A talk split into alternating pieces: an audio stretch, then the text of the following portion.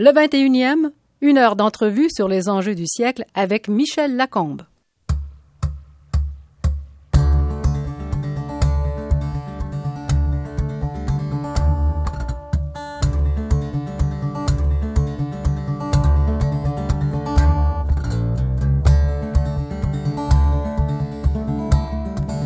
Avec notre invité, vous allez entendre parler d'un agenda pour le 21e siècle. On a appelé ça l'agenda 21 à un moment donné.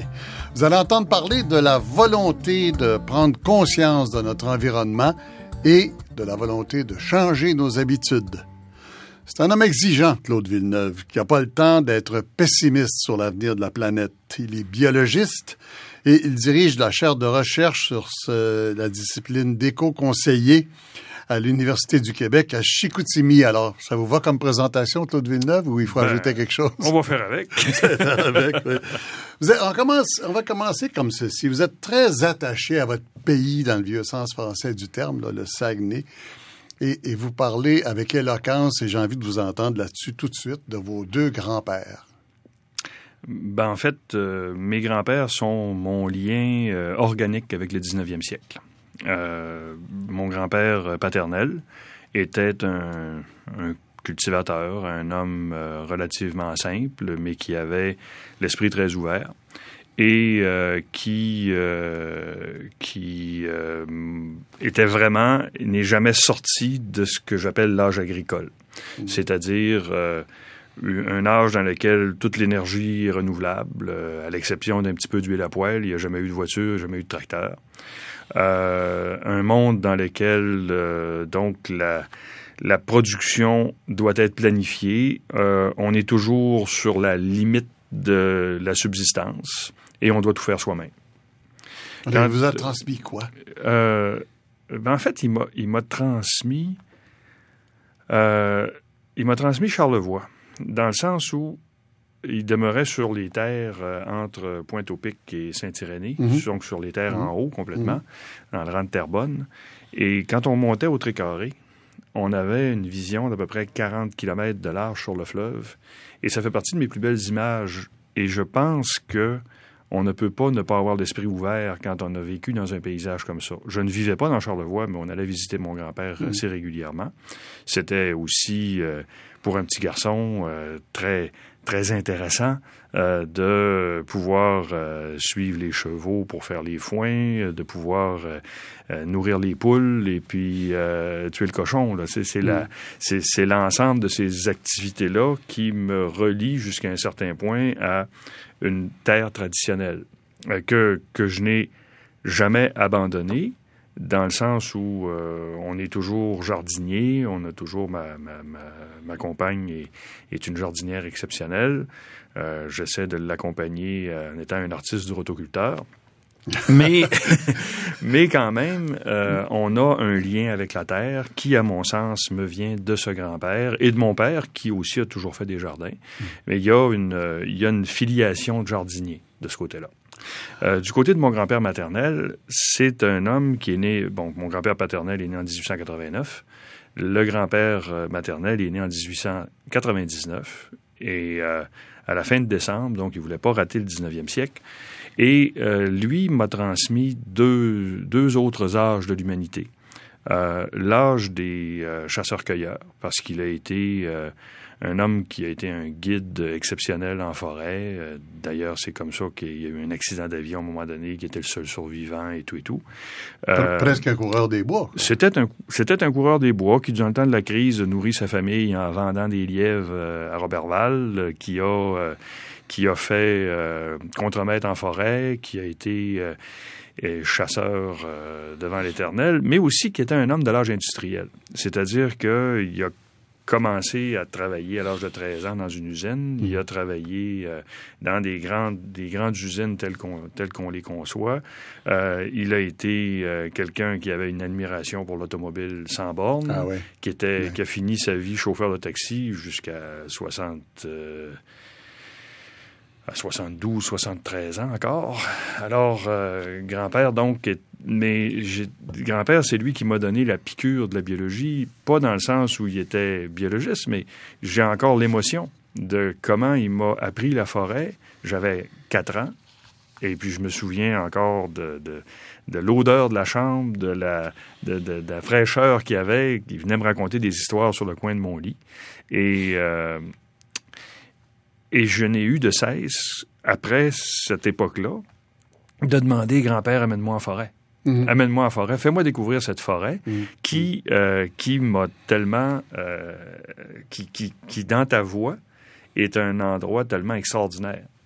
Or, la forêt, pour ces gens-là, c'est un lieu de misère. C'est un lieu où tu allais bûcher, tu allais passer l'hiver, il y avait tout ce qu'on voudra, mais lui aimait profondément mm. ce, mode de vie-là. Mm. Euh, et euh, donc, jusqu'à un certain point, mes grands-pères m'ont initié à trois des âges de l'humanité.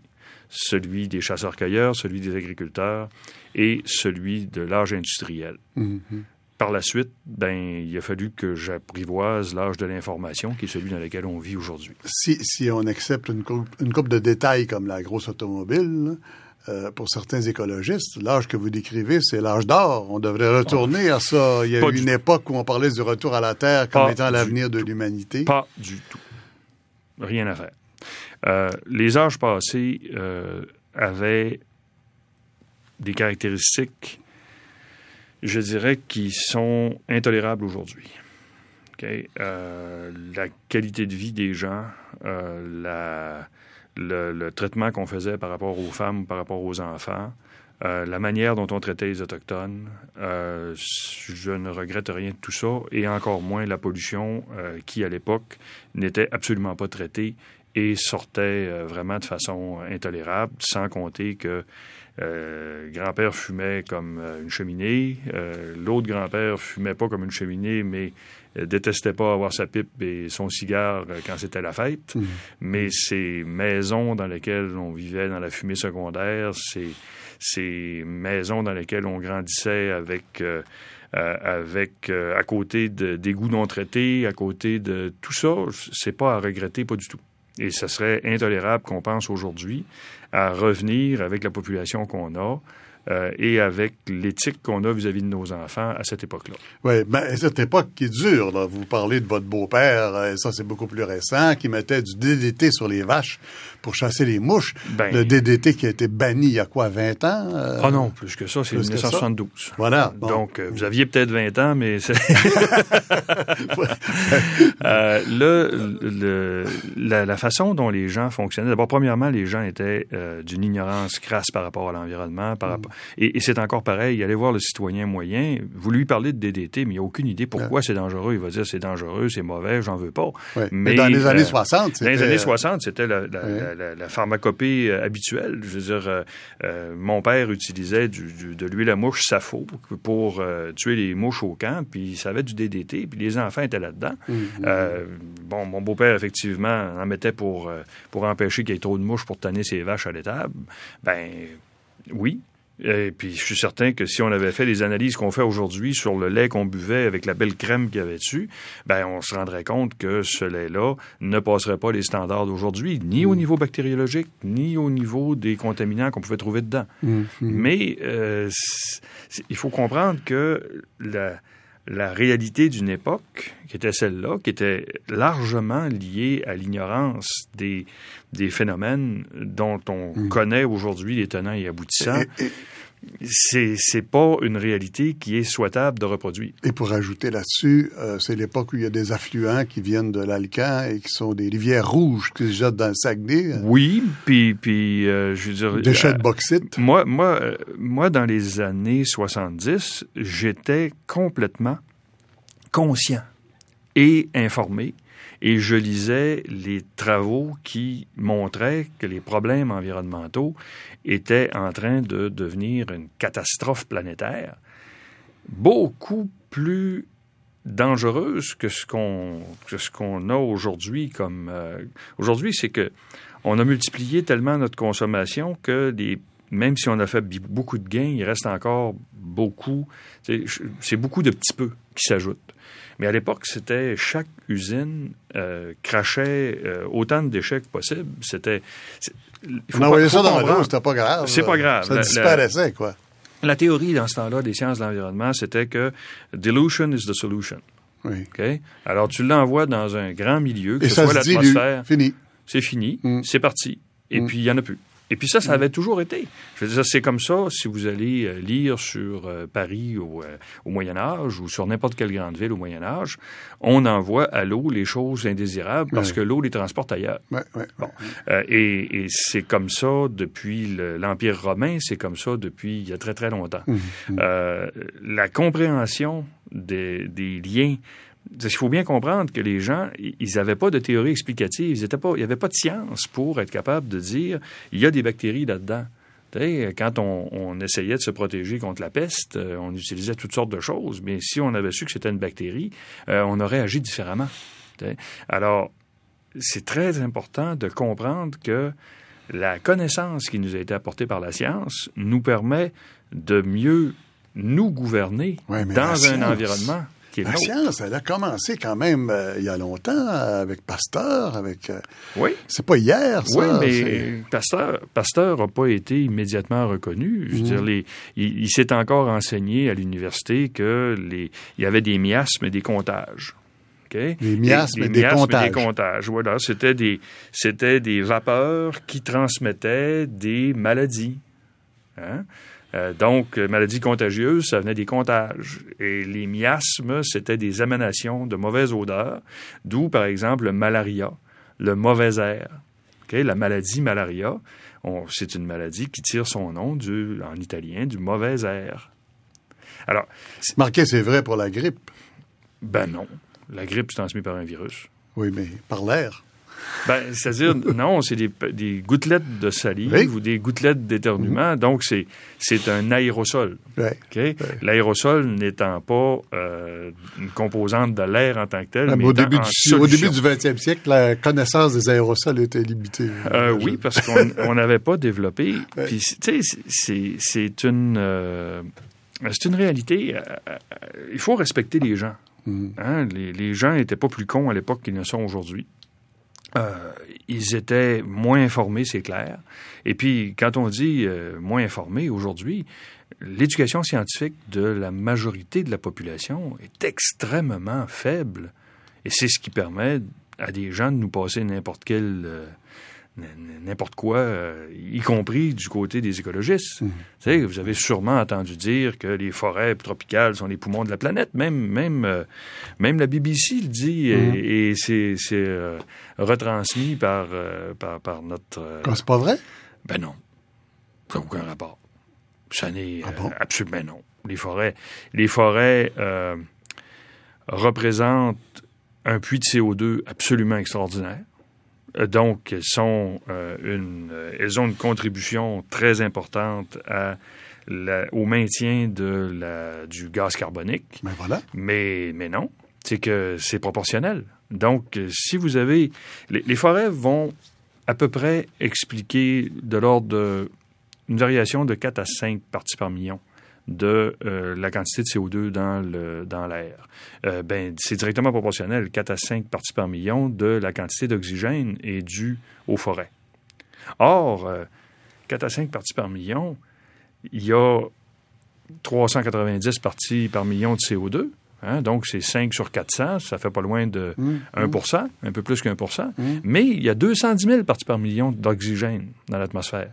Donc, 4-5 variation de 4-5 là-dessus, c'est presque rien. Et il y a huit fois plus d'oxygène dissous dans l'océan qu'il y en a dans l'atmosphère au complet. Donc, si on coupait toutes les forêts, qu'on les stérilisait totalement, qu'on asphaltait tout ça, au bout de 100 ans, il n'y aurait pas une variation d'un pour cent dans la concentration d'oxygène atmosphérique. Ben voyons donc. Ben oui. C'est des calculs. Sauf que. Alors, l'homme qui plantait des arbres, il est inutile. Ben non, au contraire. Je, suis un, ami et, et un émule de Frédéric Bach.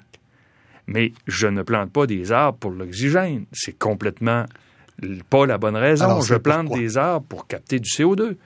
hier, j'étais aux Nations Unies. Non, mais ça revient même. Là, vous me dites que non.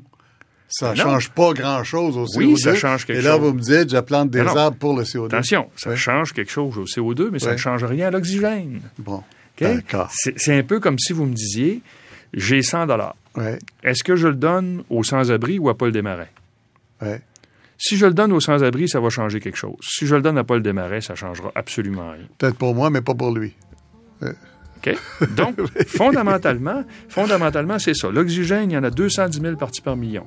Ça prend un milliard d'années pour être capable de changer de façon significative la concentration d'oxygène dans l'atmosphère Mm. par tous les végétaux photosynthétiques des océans. Un milliard d'années, là, ça fait plusieurs bye-bye.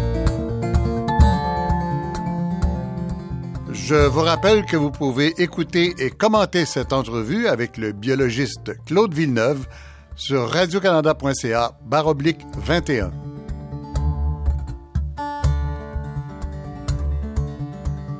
Écoutez, je veux juste qu'on soit clair là-dessus. là. Vous dites on coupe les forêts, ça change pas grand-chose à la qualité de l'air. D'oxygène. De l'oxygène. Ben oui, mais là, la qualité de l'air, c'est plus que l'oxygène. Ben oui, c'est beaucoup plus que l'oxygène. Moi, Donc, je veux pas ça change quelque forêts. chose à la Ben oui, de au point de vue écologique, ça serait une catastrophe C'est ça le danger des paradoxes, là. Ben oui, mais, mais attention, Alors, c'est à quoi il sert faut... ce paradoxe-là? Des forêts de la planète, des poumons de la planète. Mais les poumons de la planète, c'est historiquement, c'est en 1968 que ça a été inventé comme expression. Oui. En 1968, il y avait une conférence à l'UNESCO Mm. où euh, les gens du WWF euh, qui étaient là ont dit euh, les forêts tropicales sont les poumons de la planète. Et les scientifiques qui étaient, qui étaient interpellés n'ont pas su répondre parce qu'ils n'avaient pas fait le calcul que je vous ai mentionné tout à l'heure. Ouais. Puis il n'y avait peut-être pas les moyens de le faire non plus à l'époque. Donc, cette idée-là est restée. Puis comme c'est une idée séduisante qui se passe bien dans les médias, ben, elle est devenue une vérité reçue. Ouais. Et on l'enseigne. Mais au lieu de dire poumon, il faudrait dire quoi? Les forêts sont le plus grand réservoir de biodiversité sur les continents. Bon, ben voilà. Les forêts sont le régulateur de l'eau douce dans euh, les bassins versants. Les forêts sont euh, une source absolument extraordinaire de bien-être et de bienfaits pour l'humanité. Les forêts sont un puits de carbone indispensable pour lutter contre les changements climatiques. Si vous n'en avez pas assez avec ça, lâchez-moi avec les poumons. D'accord. Mais je voulais juste être sûr que les gens comprennent que vous n'étiez pas sérieux quand Je- vous avez dit on coupe les forêts puis ça va aussi bien. je vous dis tout simplement que si on coupait toutes les forêts, la concentration d'oxygène ne varierait pas sur 100 ans. Mais mettons que c'est pas une bonne idée. Ce n'est vraiment pas, ce n'est vraiment pas une bonne idée. On va revenir aux anciens, parce qu'il y en a un dont il faut absolument parler. Il s'appelle Pierre Dansereau. Euh, 1955, c'est avant tout le monde, ça. Euh, oui et non. Euh, avant Pierre, il y a eu euh, beaucoup d'idées. Euh, L'histoire de l'écologie remonte aussi loin que dans les cours que je donne à mes étudiants, je prétends que l'écologie est le plus vieux métier du monde.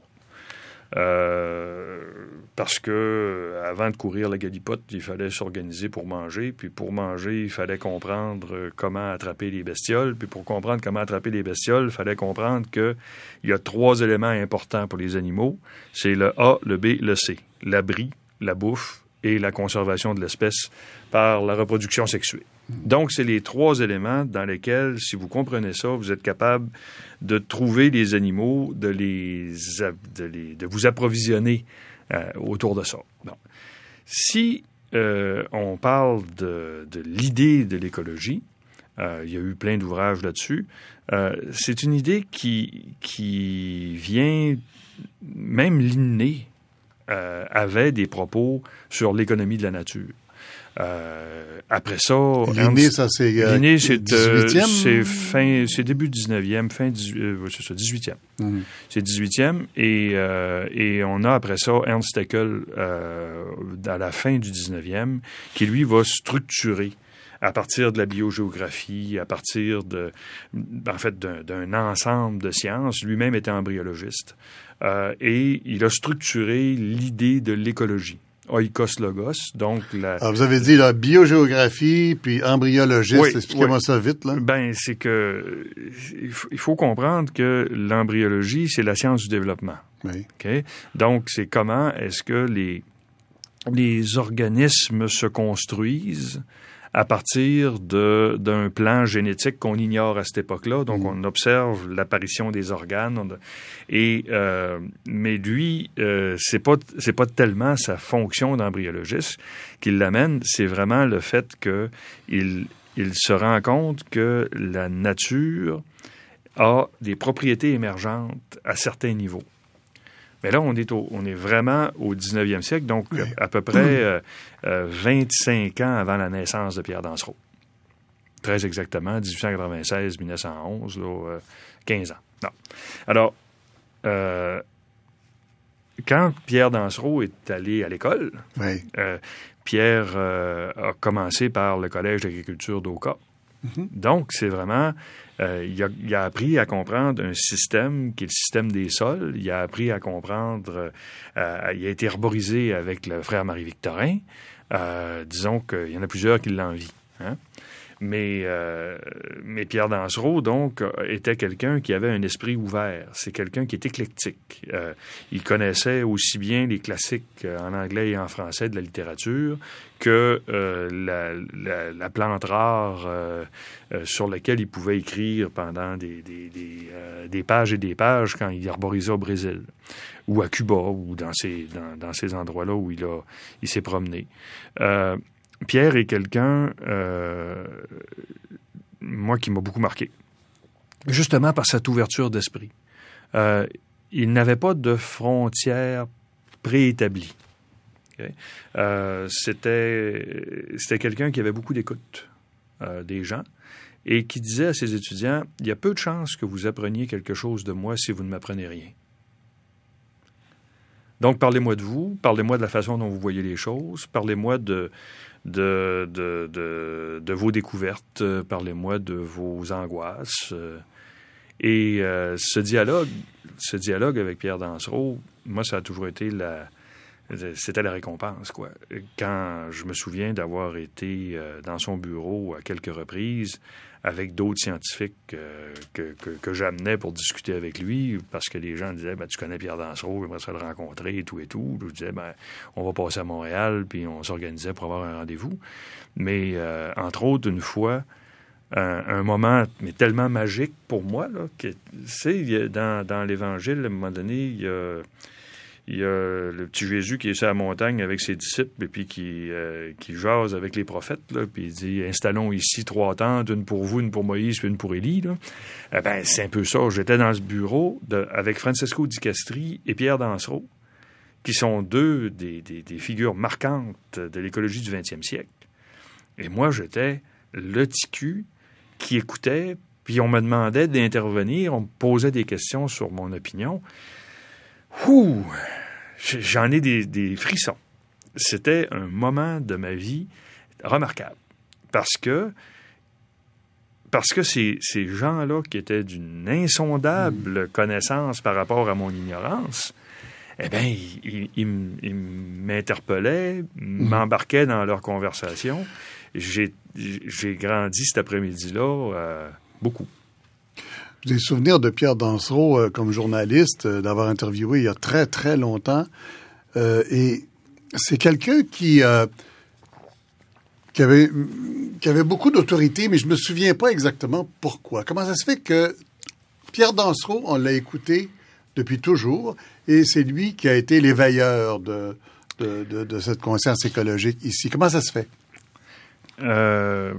Ben, premièrement, peut-être parce qu'il avait cette espèce de euh, d'aura d'avoir été quelqu'un euh, qui était allé à l'extérieur. Il a été un peu exilé, si on veut, parce qu'à l'époque où il aurait pu occuper des postes euh, universitaires, l'université était un peu allergique à ça, à ses façons de penser, puis à sa vision. Donc, il était à New York pendant un bout de temps. Et quand il est revenu à l'UCAM, au tout début de l'UCAM, euh, il avait euh, enseigné à Chicago. Il avait été directeur adjoint du Jardin botanique de New York. C'était une autorité. Et c'était une autorité aussi qui était... Euh, autrement, dans l'histoire du Québec, ce gars-là a, milité dans les années 30 pour pour euh, l'éveil du Québec, si on veut. Pierre Dansereau aurait pu faire un, politicien, il aurait pu euh, prendre la place de Pierre-Éliott Trudeau, qui était un de ses amis, euh, il aurait pu, il aurait, pu faire... C'était éclectique. Mmh. Il, mmh. il, excellait dans tout. Il, discutait d'art, mm. il discutait de littérature, il discutait de religion, il discutait de n'importe quoi. Mm. Et ça, ce genre d'esprit universel, c'est rassurant. Mm, c'est rassurant parce que ce n'est pas euh, exclusif. Et je pense que euh, Pierre Dansereau, quand il a commencé à éveiller les gens, euh, par des, par des façons de dire, OK? Euh, par, des, euh, par des remarques de bon sens. C'était déjà un grand-père qui n'a jamais eu d'enfant. Mhm. Pierre, ça a été euh, son drame. C'est devenu le grand-père de tout le monde jusqu'à un certain point. L'heure avance vite avec vous, Claude Villeneuve. L'époque de Pierre Dansereau, les années 60, mettons, là, c'est une époque où on commence à avoir des idées, on commence à nous lancer des idées assez précise et un peu assommoir. Euh, par exemple, années 60, l'idée de la croissance zéro. Hein, on parle du Club de Rome, on parle de toutes sortes de... Le début des grands organismes mondiaux qui disent, OK, c'est fini. Il faut arrêter la croissance. On ne les a pas cru encore, là. Mais l'idée commence là. Pourquoi la première idée qui frappe, c'est celle-là, croissance zéro? Euh, ben D'abord, premièrement, parce que c'est... On est à la fin des Trente Glorieuses. Donc, euh, le le modèle du développement tel qu'il a été promu après la, Deuxième Guerre mondiale euh, et qui est basé uniquement sur l'indicateur économique, qui ne prend aucunement en compte ni la finitude des ressources, ni le, euh, ni la capacité de support de l'environnement, c'est un modèle qui commence à craquer. Et il commence à craquer euh, puis en même temps, c'est aussi l'âge où commence le village global. Hein, euh, McLuhan a, dit le média, c'est le message. Mm. L'arrivée de la télévision nous permet d'avoir le Torrey Canyon euh, pour, tout, le monde, la baie de Santa Barbara dans ton salon, mm. euh, et donc ces, ces éléments-là qui sont Oui, les beautés et les catastrophes. Voilà, et, et, qui nous arrivent, dans le fond, à travers l'information, deviennent inquiétants. Et, et en même temps, on a une crise du pétrole en 73, qui est la première crise, je dirais, où on pense qu'on va manquer de quelque chose d'indispensable. Ah. Voilà. Et donc, cette idée que la croissance peut toujours se poursuivre, euh, qui, qui est une idée qui ne, qui ne tient pas la route si on est ancré dans une réalité, mais qui, qui est quand même pensable, mais en pensant autrement. Euh, l'idée de, de, la croissance économique infinie, basée sur l'extraction des ressources, ça fait dire à certaines personnes, ben, on n'aura peut-être pas les ressources éternellement. Et cette inquiétude est une inquiétude qui est très, très, très liée avec l'âge agricole. L'âge agricole où euh, la question que mon beau-père posait à ma belle-mère au mois de décembre, c'était on va-tu passer l'hiver? Mm-hmm. Aujourd'hui, la question que les gens posent, c'est on va-tu passer l'hiver dans le sud? on n'est plus dans le même monde. Là, non, d'accord. Mais est-ce que, est-ce que cette ambition, cette idée-là, a quand même changer les choses. On est, on est encore dans un monde de croissance. Hein. Les économistes nous disent encore que la solution, c'est qu'il faut augmenter le PIB à chaque année. Autrement, on appelle ça de la déflation, puis ça va bien mal. Oui, effectivement. Mais est-ce que, est-ce que l'idée a fait un certain progrès ou pas du tout à cause de ce que je viens de vous dire? Euh, c'est une réponse qui demande euh, d'interpeller plusieurs éléments. Le premier élément, c'est que la croissance telle qu'on la conçoit, basée uniquement sur l'augmentation de, euh, de, la richesse matérielle, c'est pas une bonne idée.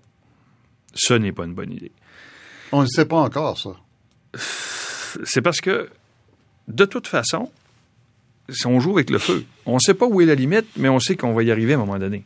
Alors, est-ce qu'on attend d'avoir cassé le jouet avant de dire qu'on va le traiter correctement? Les, Anglais disent euh, the straw that breaks the camel's back. Mm-hmm. Hein? Mm-hmm. Est-ce qu'on va mettre la paille qui va achever, la goutte qui fait déborder le vase?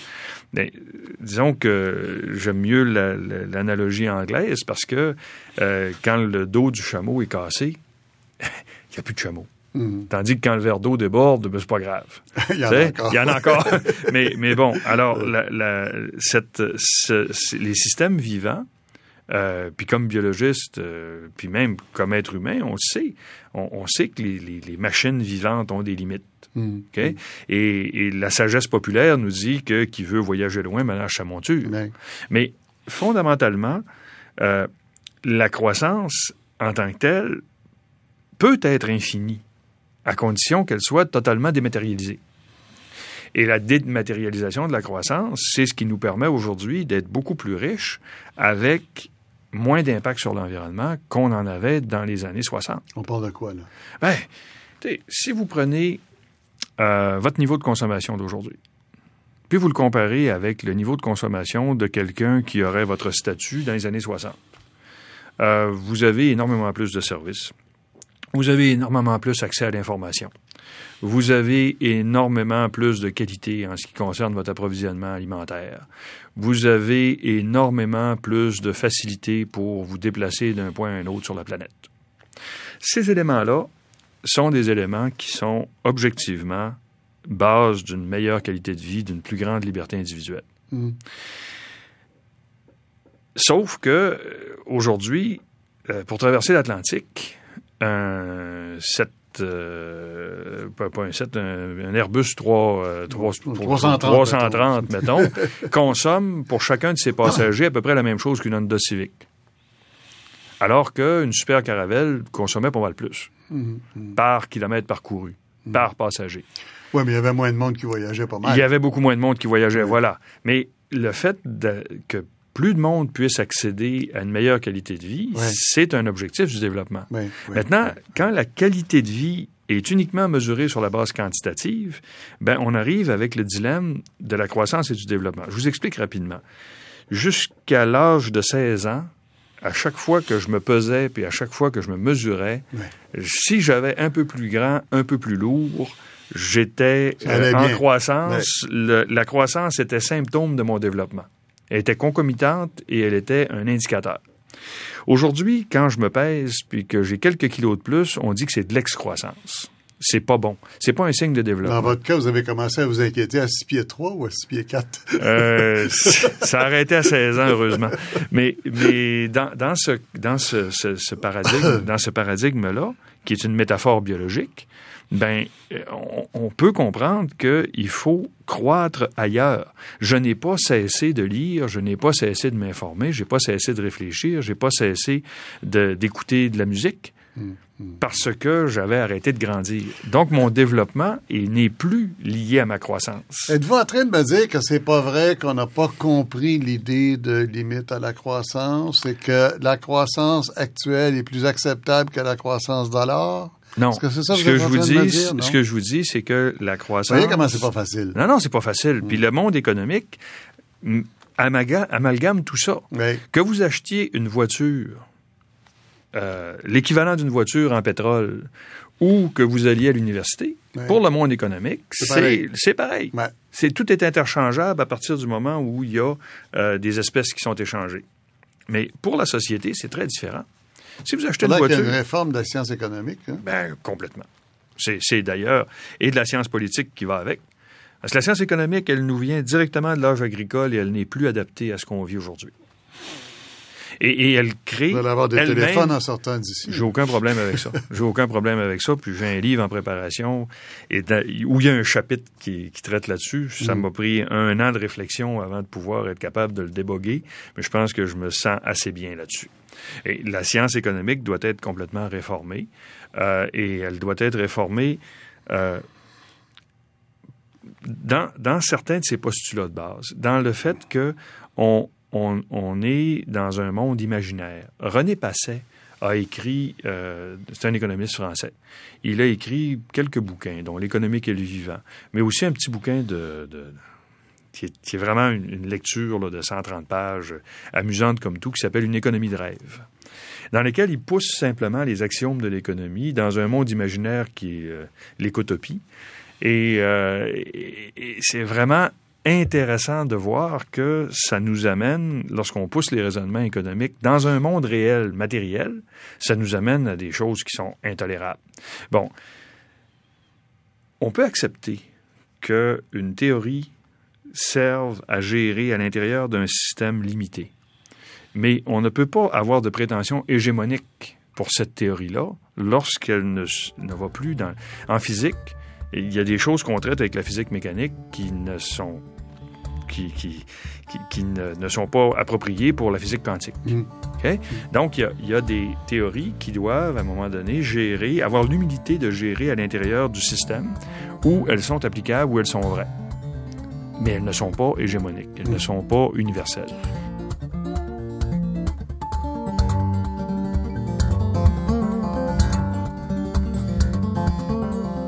Je vous rappelle que vous pouvez écouter et commenter cette entrevue avec le biologiste Claude Villeneuve sur radiocanada.ca baroblique 21.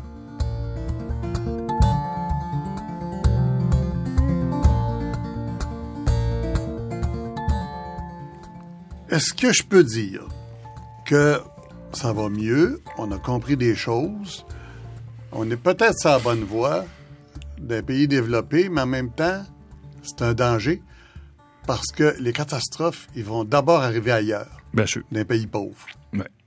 En fait, ça prend deux, peut-être trois éléments pour expliquer ce que c'est qu'une catastrophe. Le premier, c'est un événement violent ou inhabituel. Le deuxième, c'est la présence d'une population vulnérable. Puis je dirais le troisième, c'est la présence d'une caméra de télévision. Mais maintenant, avec les téléphones cellulaires, il y en a partout. Mhm. Fondamentalement, à partir du moment où vous avez une population qui n'est pas préparée à un événement qui est inhabituel, vous allez avoir des morts, vous allez avoir des... Et, et les marges de manœuvre qu'on a dans les sociétés développées nous permettent d'avoir la sécurité civile, nous permettent d'avoir la prévision météo, ce que n'ont pas les populations qui sont dans les pays moins chanceux. Encore qu'il y a eu la Louisiane. Oui, puis la Louisiane est un très bel exemple de comment l'idéologie et, la, et la certitude qu'on est dans un monde où il faut... Euh, euh, tu sais, ça arrivera pas, c'est la pensée magique, la Louisiane. C'est exactement mm. ça. C'est qu'on dit, ben écoute, euh, tu sais, la liberté individuelle, c'est de rester là où tu vas te faire tuer. Ben oui, ça peut être ça.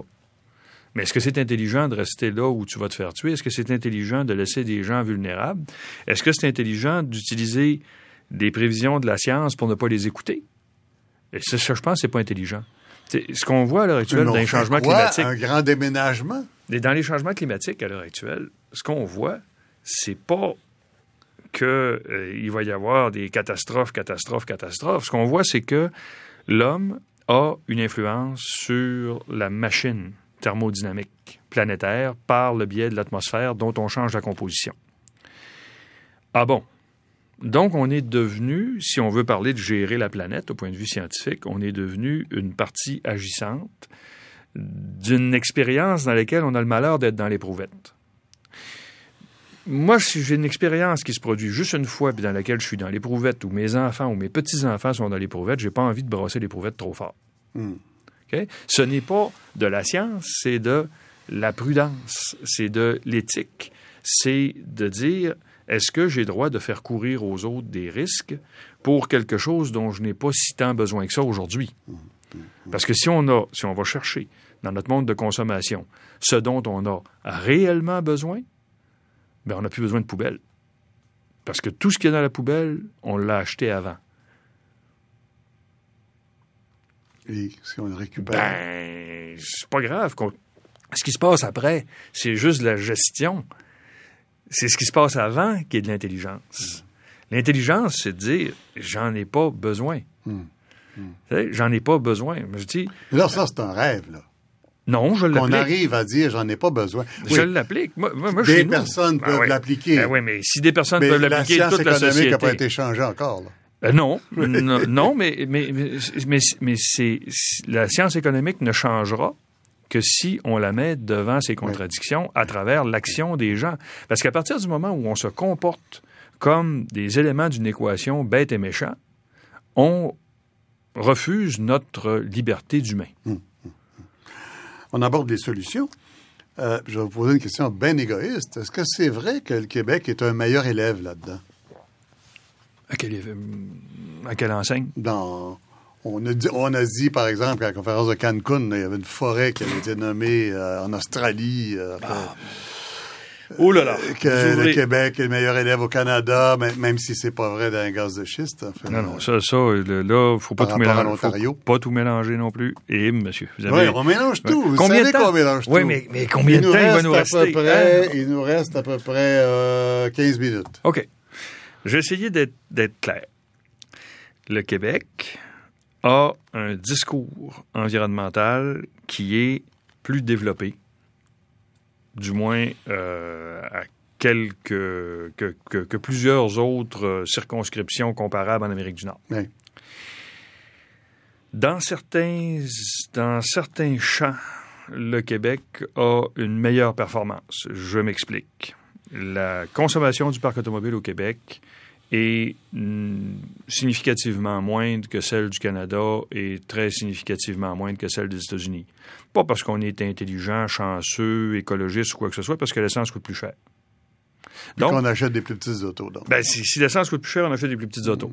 Puis on, a gardé, je ne sais pas pourquoi, peut-être euh, le goût des autos euh, avec transmission manuelle qui, euh, qui, sont, qui font un bruit intéressant quand on, mm. on les manipule, puis qui s'adonnent à avoir moins de consommation mm. au bout du compte. donc, cette, ce n'est pas parce que les Québécois sont plus fins que les Américains, c'est simplement parce que l'essence est plus chère. Mm. Donc là, il n'y a pas de mérite. Parce que le prix de l'essence n'est pas déterminé en fonction d'objectifs écologiques. Mm. Le prix de l'essence est déterminé en fonction de ce que le gouvernement pense être capable d'aller chercher au maximum comme revenu en évitant des fuites vers d'autres juridictions parce que les gens, quand ils mm. vont savoir qu'il y a 5 dollars à sauver, ils vont aller le chercher aux États-Unis. Bon, les gens de Montréal, les gens du Saguenay, ils sont pas assez fous pour ça. Ben, c'est un peu loin, les Ben, justement. ils n'ont pas de vertu pour ça. Mais le Québec s'attribue des vertus qu'il n'a pas. On n'a absolument aucun mérite d'avoir développé l'hydroélectricité. On a de l'hydroélectricité. Ben oui, mais on l'a quand même. Il ne faut quand même pas bouder son plaisir. Ben non, on ne boude pas son plaisir, mais on ne se vante pas devant tout le monde d'avoir développé l'hydroélectricité pour lutter contre les changements climatiques. on va convaincre les Américains que ça fait partie de l'énergie verte, par exemple. Tout à fait. Ça, c'est pas un problème. Puis je suis à 100% pour. Sauf que les Américains, si on leur vend sur le marché chez spot, ben, ils vont pas fermer leurs usines. Ils vont simplement acheter l'hydroélectricité quand elle est moins chère. Donc, ça veut dire qu'ils vont produire autant et à moins cher. Et là, avec les gaz de schiste, la baisse du prix du gaz qui est... Parce que le prix du gaz était monté beaucoup parce qu'on pensait avoir une pénurie dans ces années-ci.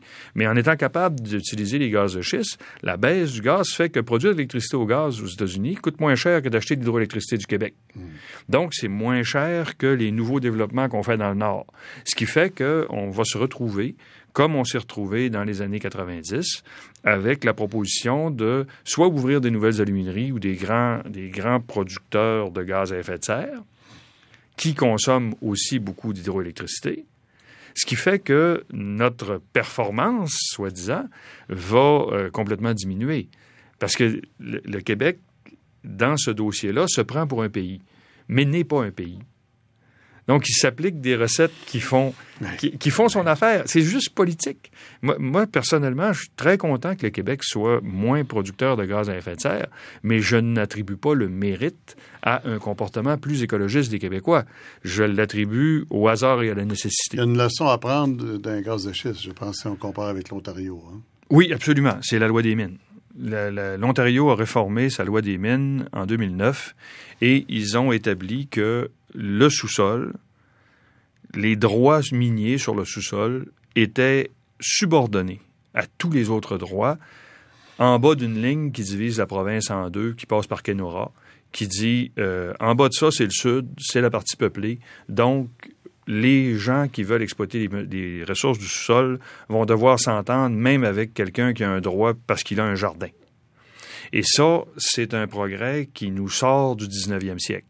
Et mm. il n'y a aucune indication que le Québec aille dans ce sens-là, ce qui est relativement dommage parce que les Ontariens ne se vantent pas d'être plus, euh, plus meilleurs au monde, mais ils agissent d'une façon qui est, mm. dans ce cas-là, meilleure. Et le Canada, dans son ensemble? Ah, quel... ça serait une émission toute seule. Euh, rapidement, parce qu'après ça, je vais vous demander quelles sont les initiatives les plus intéressantes, puis c'est vrai que c'est les villes qui vont avoir la solution, puis il ne nous reste pas beaucoup de temps. Alors, tout ça, commençons Alors, le Canada. Le Canada, le Canada c'est un pays qui est extrêmement défavorisé en ce qui concerne la prétention d'avoir une performance euh, en termes de changement climatique qui soit intéressante. Pourquoi? Parce que le Canada est un pays qui se définit d'abord par son exportation de ressources naturelles. Mmh, mmh. Euh, nous sommes euh, des gens qui sont une bande de courtiers entre les ressources et les consommateurs. Que ce soit les deux par quatre, que ce soit le cuivre, le fer, ça s'en va vers le sud. Donc, à quelque part, nous devons garder, selon les, Nations Unies, chez nous, les émissions pour produire des biens pour les autres. Alors, toutes les alumineries. Euh, Québec produit 5 de l'aluminium du monde. Il n'en consomme pas un millième d'un pour cent. Et puis, euh, les, les, tonnes de CO2 qui sont faites par les alumineries, elles sont dans notre bilan. Elles sont dans le bilan canadien. Même chose, on va exploiter 3 millions de barils de pétrole par jour dans les sables bitumineux, mais on ne les consomme pas ici. On les exporte aux États-Unis, où ils sont raffinés. Donc, la production des sables bitumineux nous fait des émissions qui sont directement liées avec notre capacité d'exportation, donc directement liées avec notre, euh, notre développement économique. Tant que le Canada reste dans une logique d'exploitation des ressources naturelles et qu'il ne travaille pas sur ses richesses intellectuelles, il est condamné à être un mauvais élève. Puis en plus, l'idéologie conservatrice est une idéologie qui se vautre dans cette situation. Et le fait qu'on maintienne, qu'on entretienne le doute sur la réalité des changements climatiques, ça crée une, confusion qui sert bien les gens qui produisent beaucoup d'émissions puis qui veulent pas que ça change. Est-ce qu'il y a des réponses? Enfin, il y a des réponses. Les réponses les plus intéressantes, elles se trouvent où? Et euh, là, il y a le rôle des villes aussi. Je ne sais pas si ça va, si vous allez mettre ça là-dedans, parce que c'est un nouvel élément. Euh, des, clubs de villes internationaux qui s'occupent de ça. Mais bon, ma question, c'est les, les, solutions les plus intéressantes, on les trouve où là actuellement? J'irai du côté des pays scandinaves. Les pays scandinaves sont capables ou ont été capables de démontrer qu'on peut faire autrement, ou du moins qu'on peut s'enligner vers quelque chose d'autre. Euh, les pays scandinaves ont une culture qui est différente. Une culture dans laquelle l'État est euh, très important. Les villes sont extrêmement importantes. Les villes collectent plus d'impôts que l'État. Euh, les euh, citoyens sont euh, aussi extrêmement importants. Le niveau d'éducation est très élevé. L'innovation technologique est très avancée. L'énergie est très chère. Pas pour des raisons qu'on veut, qu'on n'a pas d'énergie ou qu'on pourrait pas subventionner l'énergie par l'État, mais parce que quand le, kilowattheure est à 25 cents, les gens trouvent que c'est pas cher d'installer une pompe géothermique. C'est pas compliqué, ça. Et donc, à la fois les citoyens, ça prend des, niveaux, ça prend des niveaux de revenus familial, par exemple. Euh, oui, mais que juste ces pays-là peuvent se payer. Pas du tout. Pas du tout. On a un niveau de revenu familial qui est très comparable. Non, non, mais je veux dire, ces pays-là nous incluant. ben, nous incluant, oui, mais on se comporte, on se comporte pas du tout comme eux. On ne se comporte pas du tout comme eux. On mm. déresponsabilise les individus. Mm. On, sous-finance les villes. Puis après ça, on, ne prend pas les décisions euh, au niveau provincial qui devraient être prises. Puis au niveau fédéral, on essaye de faire croire que tout le monde est égal. Mm. Et c'est pas vrai. Et tant qu'on reste au point de vue idéologique dans la gestion d'un pays comme ça, ben on n'arrive pas à faire les actions concrètes qui vont amener les gens à faire autrement. Euh, actuellement, les pays scandinaves m'apparaissent, même, même dans les années 70, j'ai toujours eu un, préjugé favorable, mais les pays scandinaves m'apparaissent comme les pays les mieux à même de faire face à une crise mondiale profonde, à une crise des ressources profondes, parce qu'ils sont déjà en ligne vers l'indépendance de certaines énergies fossiles. Mm. Ils sont déjà en ligne. L'autoroute de, l'hydrogène là, que, que M. Martin avait, euh, avait vanté et subventionné pour les Jeux olympiques de Vancouver, c'est 125 km avec trois stations, mais de toute façon, ça ne sert pas, il n'a pas de véhicule à hydrogène. Euh, en Scandinavie, entre la Norvège, la Suède, ils ont déjà, avec toutes les stations qu'il faut, des stations à hydrogène puis des véhicules à hydrogène pour au moins 800-900 km qu'on peut se déplacer entre les villes. Bon, c'est ils n'ont pas vanté, ils n'ont pas dit on va montrer au monde qu'on est capable de le faire. Ils l'ont fait tout simplement. Mm, mm. Et puis, ils voient les limites de cette approche-là aussi. Mm, Il y a une idée qui est très dangereuse pour le 21e siècle, c'est celle que la démocratie, c'est pas très bon pour régler les problèmes d'environnement. C'est vrai, c'est faux. Euh, la démocratie est une euh, ce n'est pas une valeur. C'est le résultat de l'application d'un ensemble de valeurs. C'est un mode de gouvernance dans lequel on donne aux citoyens la possibilité d'exprimer euh, de diverses façons euh, ses opinions et que l'État doit prendre en compte ces opinions-là dans sa gouvernance. Maintenant, toutes les opinions ne se valent pas. Euh, la démocratie telle qu'on la pratique ici, c'est le plus souvent la dictature de la connerie. Dans le sens où on va au plus bas dénominateur commun, on va à celui qui hurle le plus fort, à celui qui est le plus capable de passer sur les ondes, et c'est ça qui devient euh, le reflet de l'opinion publique. Dans la démocratie, ça se mérite. Ça se mérite euh, par la compréhension que les gens ont des enjeux, par euh, le respect des autres. Moi, que, que, que, mon voisin ne vote pas de la même façon que moi, si j'ai si, si euh, la majorité a voté pour un gouvernement, je vais pas euh, vais pas refuser d'obéir à ce gouvernement-là. On se conforme. Mais à partir du moment où on n'a pas pu discuter correctement, mon voisin et moi, de nos opinions, à partir du moment où on n'est pas capable de s'informer mutuellement, la démocratie, ça devient une espèce de, de pis-aller. Euh, Mais on fait quoi? Ben, on continue à essayer. Vous suggérez quand même pas qu'on passe à la dictature pour régler les problèmes d'environnement. Non, non, non, non, non. D'ailleurs, d'ailleurs, c'est toujours la rigolade parce que j'accepte la dictature uniquement si c'est moi le dictateur. Ben bon. Bon, mais c'est pas, c'est de la rigolade. C'est, c'est que la démocratie, on ne peut pas faire sans, mais il faut faire mieux avec. Et actuellement, on ne va pas vers faire mieux avec. On simplifie le message. Vous n'avez plus. C'est extrêmement rare qu'on a le, temps de s'exprimer pendant une heure sur les ondes publiques.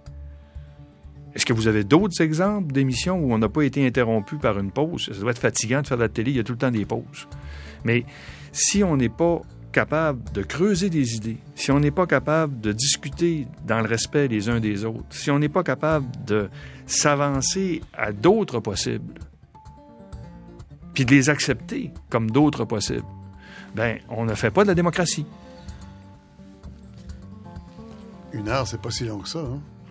C'est fini. Eh bien. Claude Villeneuve, merci beaucoup. Ça m'a fait plaisir.